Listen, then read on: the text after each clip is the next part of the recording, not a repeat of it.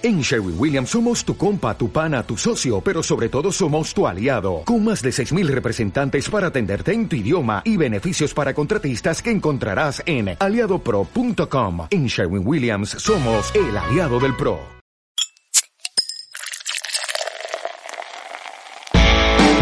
Un viaje cervecero a través de la historia, donde descubriremos épocas, momentos, hitos y personajes relevantes de la cultura de cerveza quizás con una estrella Galicia en la mano.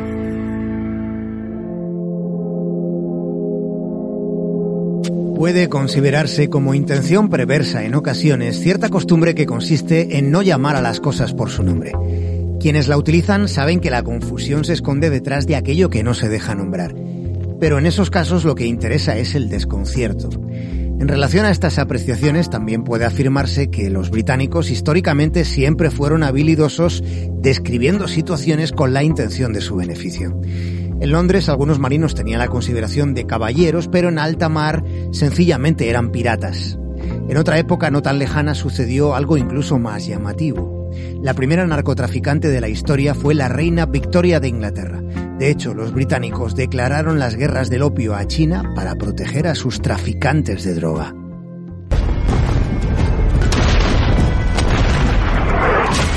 Así es como fueron los hechos, aunque no sea así como aparecen relatados en la Enciclopedia Británica, donde, en muy concretas ocasiones, se usa determinado lenguaje para no llamar a las cosas por su nombre.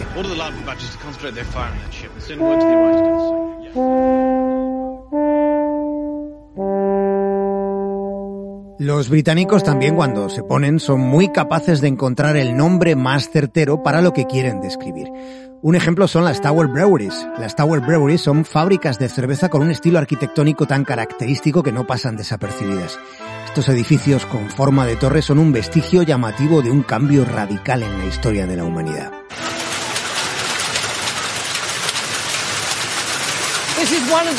La revolución industrial trajo consigo apreciables mejoras en los sistemas de producción de bienes en masa. Ya sabéis que fue un proceso generalizado que propició los mayores cambios tecnológicos, económicos, sociológicos y culturales en toda la historia de la humanidad.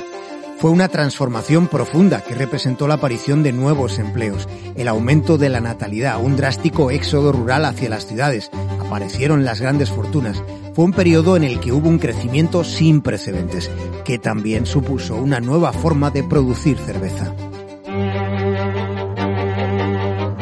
Hasta la revolución industrial, todas las tareas de cervecería se hacían con la fuerza del ser humano o con la de los animales. Todas las tareas, desde el molido de la malta hasta el transporte de la cerveza a los bares. Aquello se hacía con mucho esfuerzo. Hasta que todo este rudimentario proceso cambió drásticamente gracias al dominio de un elemento gaseoso.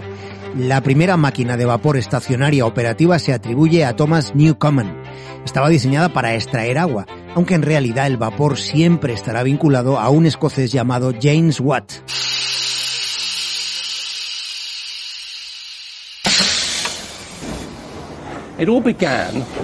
Kettle la potencia llegó con Mr. Watt. El escocés no solo logró mejoras fundamentales en la mecánica del vapor, sino que además consiguió convencer a los cerveceros de la época de que podía resultar una mejora sustancial para sus fábricas.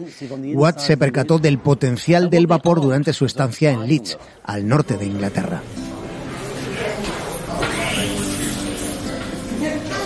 En Leeds vivió de alquiler varios meses en el pub Cross Keys. En ese lugar, desde la ventana de su cuarto situado en la primera planta de la taberna, desde allí podía espiar al ingeniero local Matthew Murray.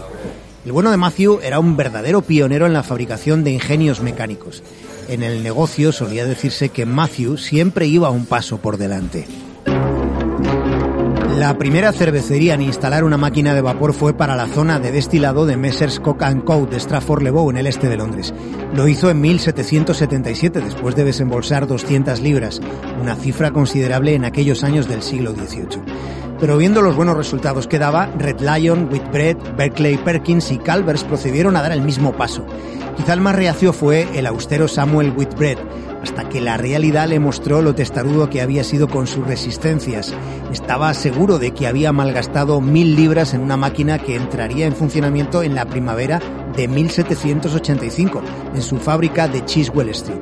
Sin embargo, cuando hizo números, se dio cuenta de que el motor era muy rentable. Solo en comida, sus 24 caballos necesitaban casi mil libras anuales.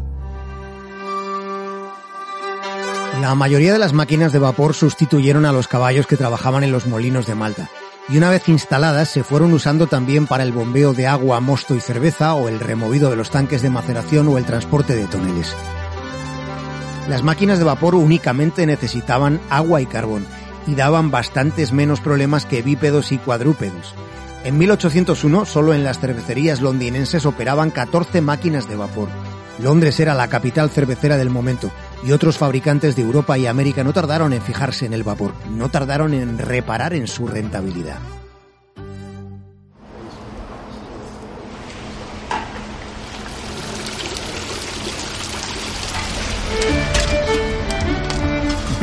Teniendo la rentabilidad como objetivo nació la cervecería en Torre. El último fin de una Tower Brewery es permitir que todo el proceso de elaboración de cerveza se haga por gravedad.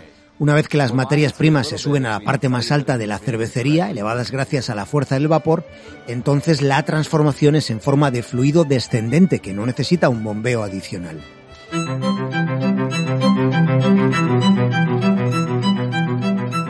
Las cervecerías en Torre favorecieron la producción de cerveza a gran escala que reclamaba una población que no dejaba de crecer.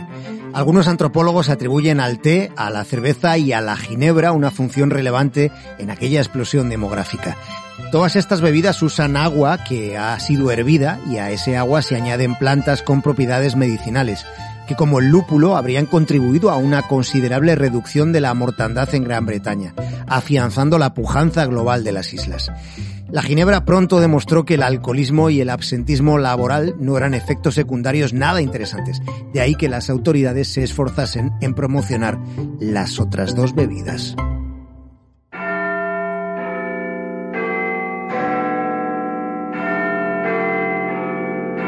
Y tratándose de ingleses, por mucho que aprecien el té de las cinco, a la hora de elegir siempre se quedarán con una pinta de cerveza.